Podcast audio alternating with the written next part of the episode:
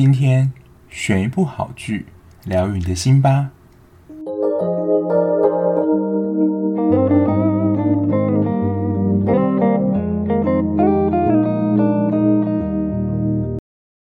嗨嗨，欢迎收听今天的节目。没错，我终于把《窥探》看完了。现在要一次追二十集的戏，真的如果没有从头追的话，就觉得天哪，好像又打了一场战争一样，一次把它追完。而且他这部戏可能因为太长的关系，所以他中途还有做精华，就提醒观众说我们前面的剧情是什么，就生怕你忘记。那在今天介绍节目的同时呢，应该也会介绍到蛮多雷点的。那这一部又是一部悬疑剧，所以可能会透露出最后的反转或凶手是怎么样。之前啦，就是我在做悬疑剧的时候，不太希望透露凶手或者最后结局是怎么样，就是也希望说大家能够去看，而且透出凶手那个精彩度绝对是下降，大概百分之九十吧。当然，如果你不 care 说就是。先知道凶手是谁的话，那我觉得可以持续的听下去。而且这一部的凶手，其实我觉得大概在十三、十四集的时候，大家就会慢慢的有一个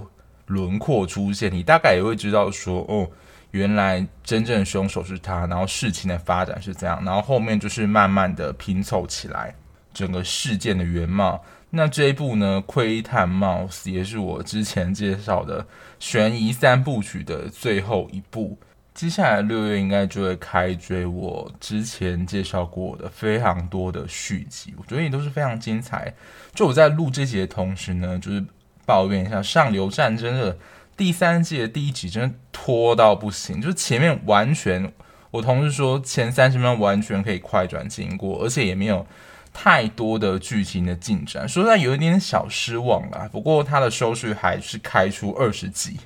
所以刚刚说这一部平均的收视大概六点多，就是跟这种狗血剧或者热门剧其实比较没有办法比啦。不过作为一个悬疑侦探剧来说，这一部的故事的内容，它的结构是非常大的。它在前四集花了非常多的时间在铺陈。第一个主角就是高武志的故事。我昨天说第一集的气氛就是非常的压迫感，非常的重，就你会觉得很有窒息感。他其实就在描述高武志这个主角，他小时候是跟全家一起在一个非常寒冷的冬天出游，然后那时候呢，当时的猎人头杀手就埋伏在那边，想当然他们家就成为猎人头杀手的猎物。然后他爸妈非常不幸的就在这一次的出游当中遇害，留下他跟哥哥。但他哥哥也因为这一次的事件，身体有了一些残疾。然后就在警方呢把他们带到医院的时候，小时候的高武志就指出医院上的海报就是神经外科医师韩旭俊就是杀人凶手。然后也因为被揭发之后，警察呢就在韩旭俊他们家的雪人里面找到了高武志爸妈的头，这才是第一集，就是非常的重口味，诶，那个气氛真的压迫到你会觉得非常的不舒服，所以这一部的第一集也是被列为十九禁。其实我因为连续看了怪物跟窥探嘛，怪物我觉得可以算是。窥探的算是简易版，它人物没有这么多，然后它故事的铺陈也没有这么多，就是几个人物里面，然后去钻研就是事情的真相。可是窥探的故事背景又更庞大，他的连续杀人事件，刚刚讲的韩旭俊算是第一波而已。当时韩旭俊的老婆已经怀孕了，但他后来也跟老婆坦诚说，其实他并没有爱她，他只是想要。他身体来延续他这个杀人犯的命脉，就是韩国人之前在《我是遗物整理师》那一集有说到，韩国人对于血脉是非常重视的。然后韩旭俊呢，也希望他的儿子呢，将这一份杀人犯的基因延续下去。当然，韩旭俊就是被算是终身的监禁，然后判刑在监牢里面，不过也没有被判死刑。然后故事就跳转到二十年后，就他的小孩就也长大了，然后高武志也长大了，然后高武志也成为一位警察。他第一集完全就是在铺陈这个猎头杀手的故事。这一部的铺陈，我觉得真的是铺得非常的长。铺陈大概有多长呢？我觉得大概有前四五集，完全都是在铺陈后面有关的剧情。因为我在看这一部的时候，就有看到封面的那个 cover 的主角就是李生基嘛。我想说，就是李生基怎么还没有出现？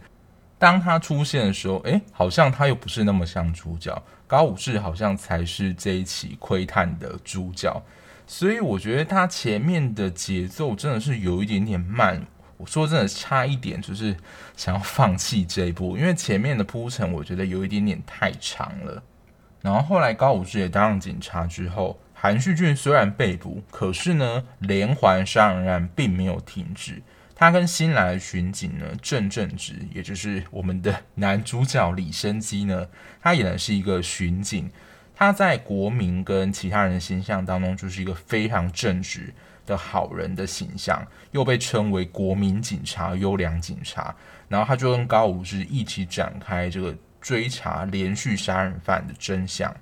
那这一次连环杀人犯，就我们在演这种侦探剧啊或悬疑剧的时候，犯人可能都有一个特征嘛，或是有一个设定。这一次犯人设定呢，他是非常的厌恶耶稣。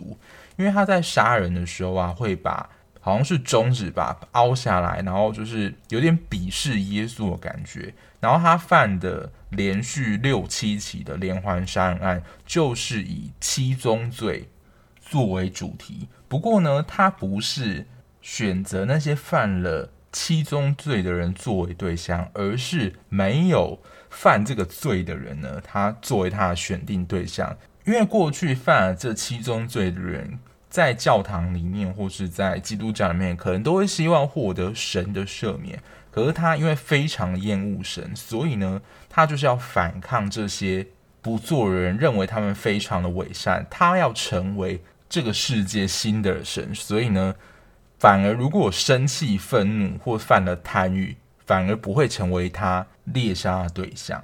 这是这一次连环杀人犯的设定。那除了这两个警察主角之外呢，还有两个我觉得也算是另外的主要角色。第一个就是吴凤仪，他在小时候呢遭受到一个叫做江德秀的性侵犯性侵，当然这个性侵犯被关了嘛，但后来呢好像就是在期满之后他就被放出来，他又回到他一开始住的村子，他一开始就跟凤仪住在同一个村子嘛，然后在某一天的路上，他又跟凤仪说。就我在下雨天的晚上会非常的想你，因为他性侵凤仪那个晚上也是滂沱大雨，所以只要在下雨的夜晚，其实凤仪的身心状况就会变得不是很好，他就会想起这个可怕记忆。然后他跟主角高武志跟郑正直其实都是有蛮好的关系，只是后来呢，凤仪的奶奶也成为这个连环杀人犯下手对象。在悲伤之余呢，他也试图要找出这个杀害他凶手的奶奶，有一点算是啦，加入这个调查的过程。然后再来呢是崔红珠，她是一个电视台的主持人，有点像台湾启示录主持这种节目，想要去报道一些犯罪的真相跟事实。在崔红珠这个角色有两个点，我觉得可以去讨论。第一个点呢，就是他在小时候其实也遭受到算是杀人犯的追杀，然后他跟弟弟就是一起从后车厢逃出来，可是因为他弟走不动了，然后他就想要去找警察求援，就先把弟弟放在那边，但后来弟弟好像就没有逃出来，就还是惨遭杀害了，所以他其实就一直保持着非常自责的心情。第二个也是这一片所探讨另外一个大主题之一，就是杀人犯的基因到底会不会遗传传给下一代，然后长大小孩是不是也会成为杀人魔？因为崔红珠后来就跟一个一直被报道是韩旭俊的儿子，就是有了小孩，所以他也很担心，就是说他孩子会不会被当成杀人犯。这大概是这一部窥探里面最主要的四个角色，还有他们背景。说实在，我觉得也是蛮遗憾的，就是他们都有一个蛮悲伤的童年。像刚刚没有提到郑正直，他的父母也在他的小时候被杀手杀害，他等于说被他的阿姨接走抚养长大。当然，这些他们的背景设定，还有小说的故事，某一些的疑点，都会在后面的故事慢慢的揭开。这一部第一个想要跟大家讨论的就是有关于杀人犯的基因。不过，杀人犯的基因这件事情呢，其实我们在螳螂那一集有讨论过了。其实以目前的科学依据来说，并没有一定有确定真的有犯罪基因这回事。如果没有听过螳螂那一集的听众，就简单的复习一下。就确实，杀人犯跟天才当中，他们当中的确有一个细胞是非常类似的，但是不能够完全的检测说，哦，如果找到这个细胞基因，它就一定会是杀人犯。所以其实不能够很百分之百确定这是杀人犯的基因。然后就带到了这部窥探想要探讨的一个主题。就是如果已经知道他是杀人犯的基因的小孩的话，是不是能够在母亲怀孕的时候执行合法的堕胎？他在这部戏一开始的时候就是有一个画面，一群国会议员就在讨论这个议题，就是如果已经知道这个小孩将来可能会是杀人犯的话，能不能够就是让这个堕胎能够合法化？我觉得，如果这个议题放在现实的社会当中讨论的话，其实它就是一个很争议的议题，就是跟堕胎、安乐死一样，就正反两方都会有不同意见。而且呢，这两方意见其实我觉得也不一定是有谁对谁错，只是因为站在的角度不同，所以其实可能没有办法去同意对方的观点。像是反对方可能就会站在人权议题的考量，就是如果你堕胎的话，就是剥夺一个生命出生的权利；但如果是正方的话，可能就会想说，万一之后有些人因为他长大关系而失去了生命的话，那他能够负责吗？就会有陷入这样子有点纠结的论辩里面。这还只是在出生那个阶段，可能就会产生非常多讨论跟争论的声音。那如果真的生下来之后，不论是父母端或是小孩端，只有一端是连环杀手的话，他在社会上几乎很难避免掉被污名化的命运。因为像片中韩旭俊的儿子，他当时太太是姓陈，成功的陈，就因为他怕他的小孩被遭受到霸凌，或者被说是杀人犯小孩的这种说法。所以也将他小孩的姓呢改成他自己的姓，所以也才改成陈耀汉。陈耀汉也是在这部里面非常，我觉得算是第二重要的角色。他也一直背负着，就是他是韩旭俊儿子，就是杀人犯的罪名。但后来我们看到，也可以说是这一部戏的一个反转，就是事实真相，他并不是韩旭俊真正的小孩，而且陈耀汉他自己后来。也有发现这个真相，所以他也跟他妈妈说，为什么就是要这样子对他？等于说，其实事实的真相是他在出生的时候就有点被狸猫换太子这个特性，跟医院的一个护士的小孩交换了，所以他这个设定就也会让我们观众先入为主的认为。韩旭俊儿子理所当然的长大，如果有遗传到杀人魔基因的话，也会成为一个杀人魔。而且在导演开始给他塑造形象，也是一个蛮冷酷的医师。然后就发生在我觉得是这部戏最关键的一场戏，我记得是在第九跟第十集的时候。那时候呢，郑正直就是要上前去抓，就是陈耀汉，就是逮到他是不是连续真正的杀人凶手。然后他们两个呢发生了。殴打，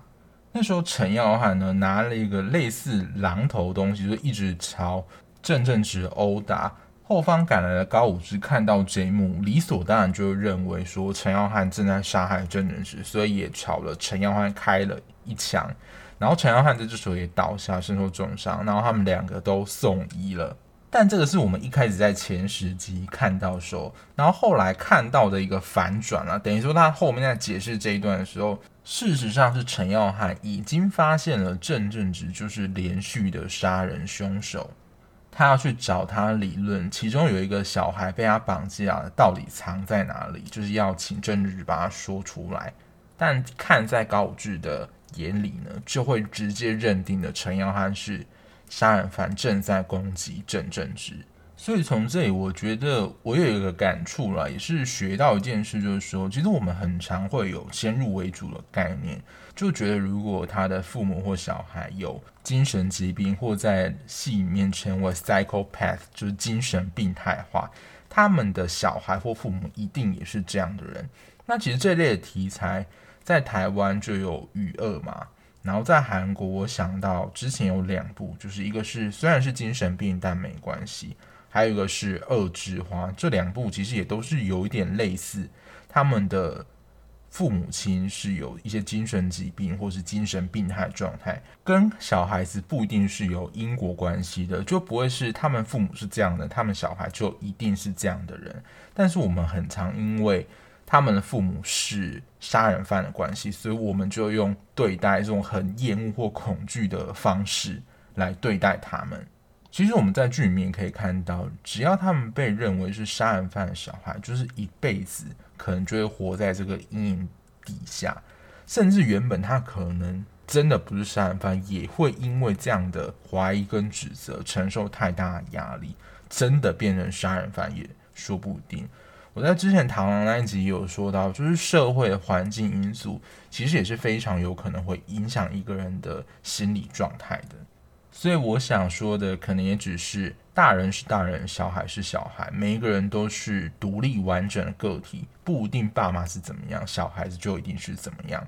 就我们也需要非常的注意我们的态度会不会有先入为主的概念。第二个我想分享就是有关李昇基在里面演的郑正直这个角色。一开始虽然就是泡他说感觉存在感好像不是主角的感受。可是我看完之后有一个感觉，就是我会被他这样亦正亦邪角色身份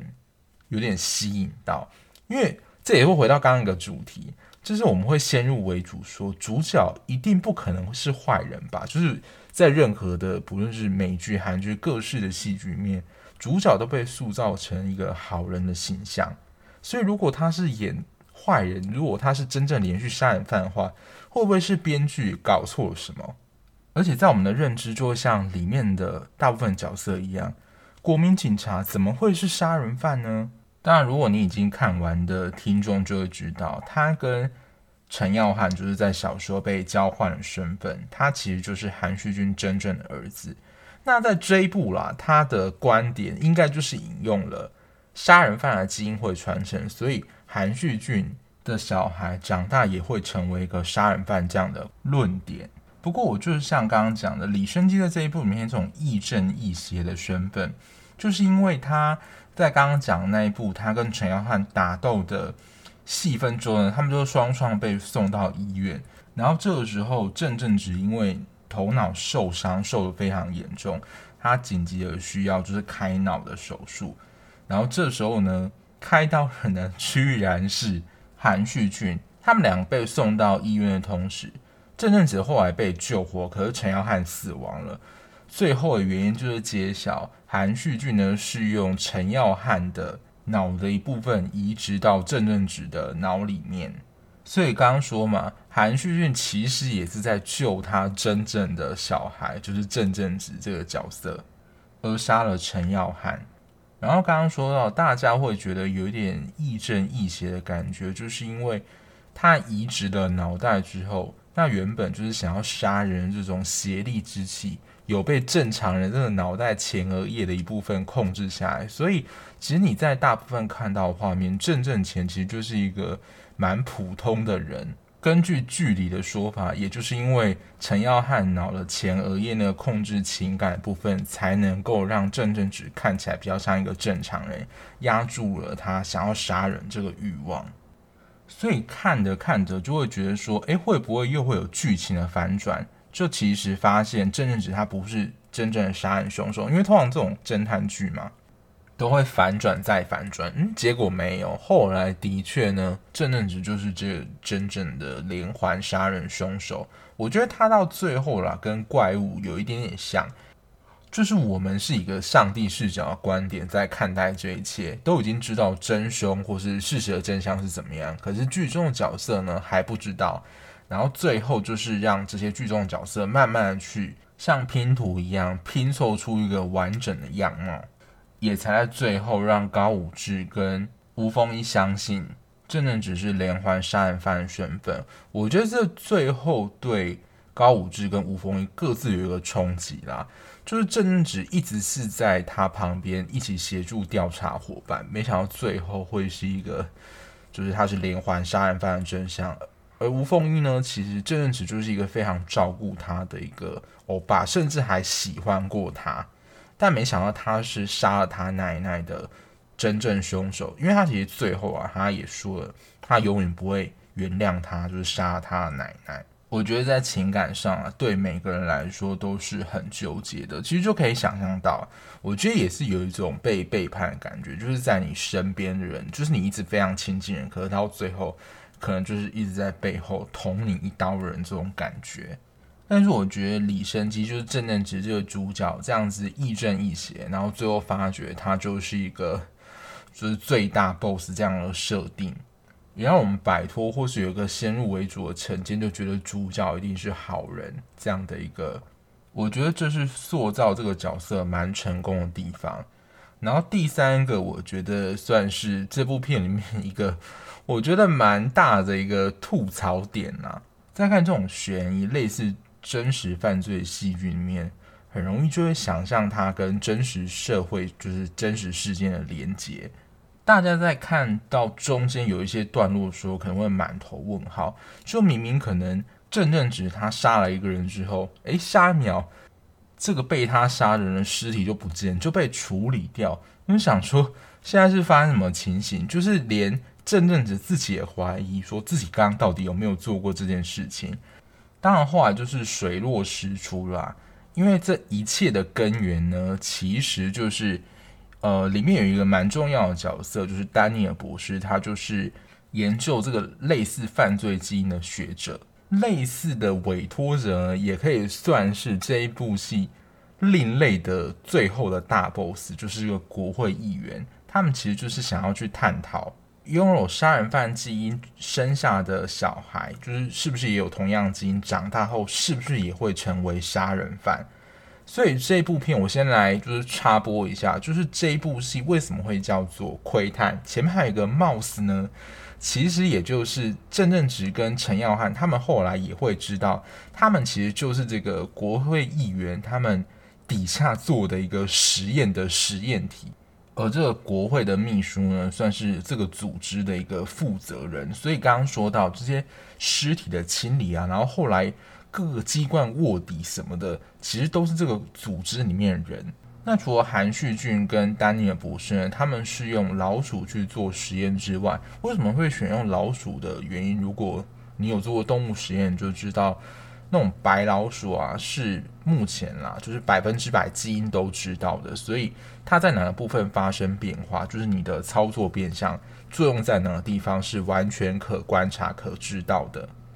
所以有一些进入动物的临床试验，都是以老鼠作为实验对象，其实也就是影射了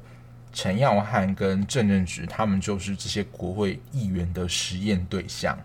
就也会有一种像是郑正直后面提出来，有点像是楚门的世界。就他其实背后有一个团队正在拍他，他就是这个剧当中的主角兼实验对象。因为他也是后来才知道说，他原来就是这个实验的实验对象。他的阿姨呢也是假的，他的阿姨也是这个组织里面的成员之一。等于说他也是一切都被蒙在鼓底的。那我刚刚说为什么？这部这个地方会让我觉得是一个 蛮值得吐槽点呢，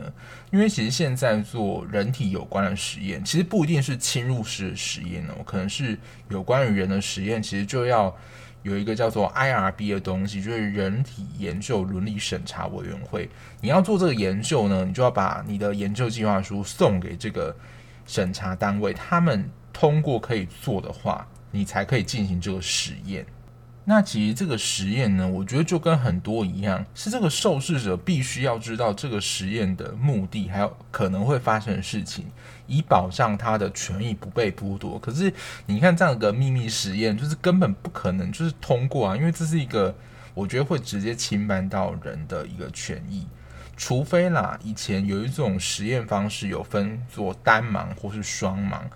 单盲的实验，就是研究者知道哪一个是实验组，哪一个是控制组，知道这个整个研究的进行过程是怎么样。然后有一个是双盲的实验，就是只有这个研究者本人才知道哪一个是实验组，哪一个是对照组，连他的可能研究团队成员都不晓得这个实验到底在进行什么。所以，其实如果你从研究伦理的角度来看，他们没有告知受试者这个研究目的，其实本身就已经违反了研究伦理，还有他们可能会遭受到待遇或者是伤害等等。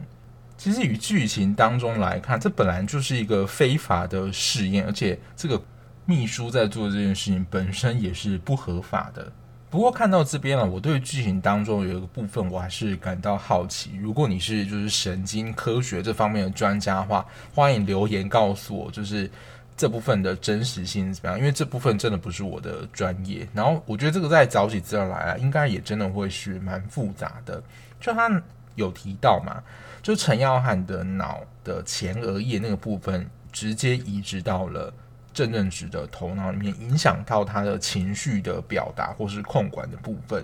因为其实，在现实当中，我找到一些资料，脑中前额叶手术在现实当中大部分是做切除的手术，主要会应用在这方面，病人就是要治疗癫痫的，而且听说效果还是不错的，所以我也好奇啊，是不是真的？因为其实我们大脑非常复杂，而且有分成非常多个区块去。掌管，那是不是真的可以只移植前额叶这个地方，而且是能够移植的吗？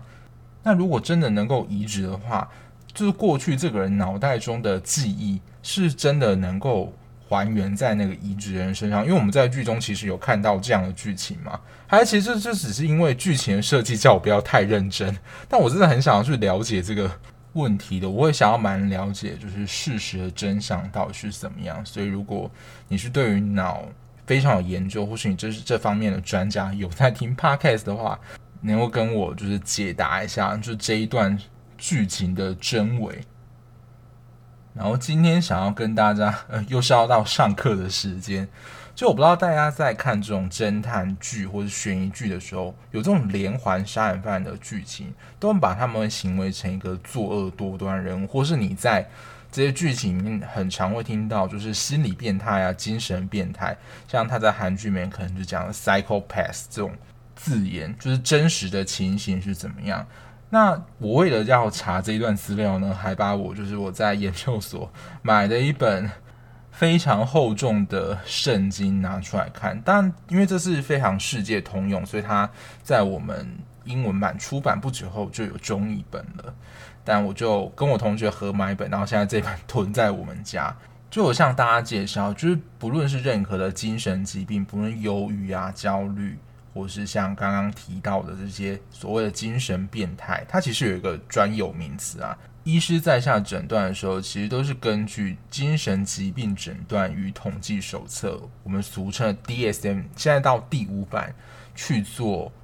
诊断。就是每一个精神疾病，其实都会有一些诊断的准则。对，接下来要讲的东西，就是真的是比较硬一点啊。但我想，就是跟大家分享一些，就是你在看剧的时候，还是能够学习到一些有关于。就是心理学啊，或是心理治疗的一些小知识。但如果你真的觉得好像是老师在上课，想要睡的话，就可以直接拉到后面听一下结语，因为应该讲完这段之后，就会直接进入结语啦。我们在剧里面常常听到这些精神变态或是心理变态呢。在 DSM-5 里面，它其实是分在人格疾患 （personality disorder） 这个类别里面，然后这个类别里面又下分为 A、B、C 三群。精神变态或心理变态在里面的专有名词，应该是比较接近这个，就是反社会人格 （antisocial personality disorder）。那接下来要念的这些。算是诊断项目里面，他说了，在根据 DSM-5 上面说，至少要符合三到四项。这接下来讲这里面才会是反社会人格的一些主要特征。大家也可以回想一下，就是剧中小时候的郑正直有没有这些特征，或者你在脑袋想一下，说你看过剧面有没有符合这样的特征。第一个就是他所做出的一些行为啦，常常无法符合社会的规范，或做出一些违法的行为，比如说虐杀动物啊，这些在一般的常态里面，其实基本上不太会做这样的行为。然后第二个是会有常有说谎啊，然后侵犯别人权利这样的一个行为存在。第三个是他们在做事情有一股冲动性。或是我们在做事情的时候，会有一些规划或是计划要怎么做，可是他们没有办法有规划这样子的能力，他们做事情还可能都是很冲动的。第四个就是会有一些刺杀别人，然后会有打架啊，或是攻击别人这种行为产生。第五个，我觉得这有点难翻译，就是他对于自身或是别人的安全，其实他并没有这么的。在意，或者是可能在某一些事情上，他是很鲁莽的、欠考虑的。比如说，他有东西就是掉在地上，然后他也不管说可能是掉在马路或是铁轨里面，他们就会想要去捡那个东西。在剧情当中有一个片段，就是他看到好像是小狗还是小鸟吧，这阵子他就是冲上去想要救那个动物，但是没有注意到，就是前方高武志的车就是直接冲上来，差一点撞到他。不只是别人的安危，而可能连他自己的安危，他都没有这么的小心。第六个就是他很难在一份工作维持一个稳定的状态，然后保持经济的稳定。然后第七个，我觉得这也是在剧情当中，在剧集当中比较常看见，就是演出来的一个现象。他对于偷别人的钱啊，或是伤害别人这种比较违反社会常规的事情呢，他在情绪上不会感到有罪恶感，然后也不会感觉到懊悔。以上讲的这些症状，至少要符合三个或三个以上。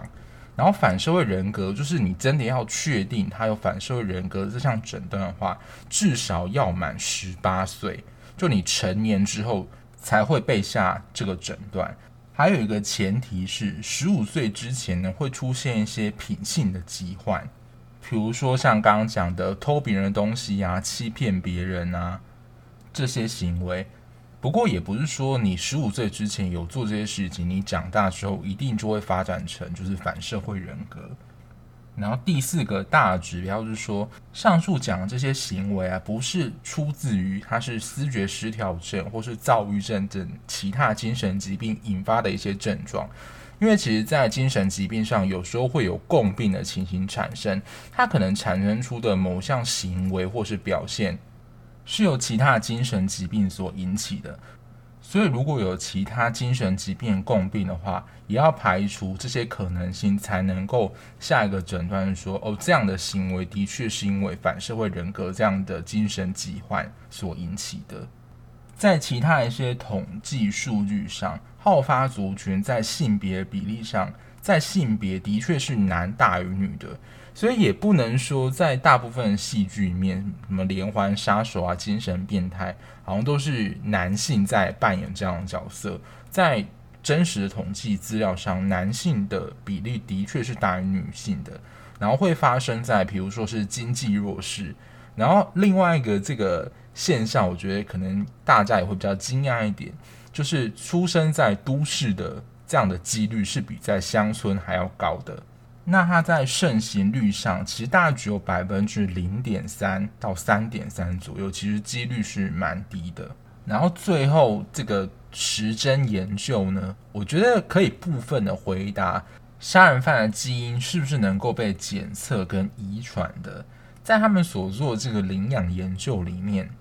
小孩是长大之后，他的生理条件跟外观是跟原生父母，就是他的亲生父母是比较像的。可是这边要注意听到，就是环境的影响力，也就是他的领养家庭里面，其实这个环境的影响力是会大大的降低危险因子的风险。接下来要讲这个结论，或许真的也就是有的人会觉得说，就没有一个明确答案吗？因为其实这本来就是一个你要说。难解之谜啊，就是说你没有办法否定基因有遗传的可能性，就是他那个杀人比较暴力的那个基因存在。可是呢，后天教养的环境对一个小孩子的发展而言还是非常重要的。而反社会人格，我觉得是大家头痛的一个心理疾病原因，是因为其实很多各个不论是心理治疗领域、神经心理学领域，都可以提出为什么会有反社会人格疾患这样的假设。可是到目前啦，据我所知，还没有一个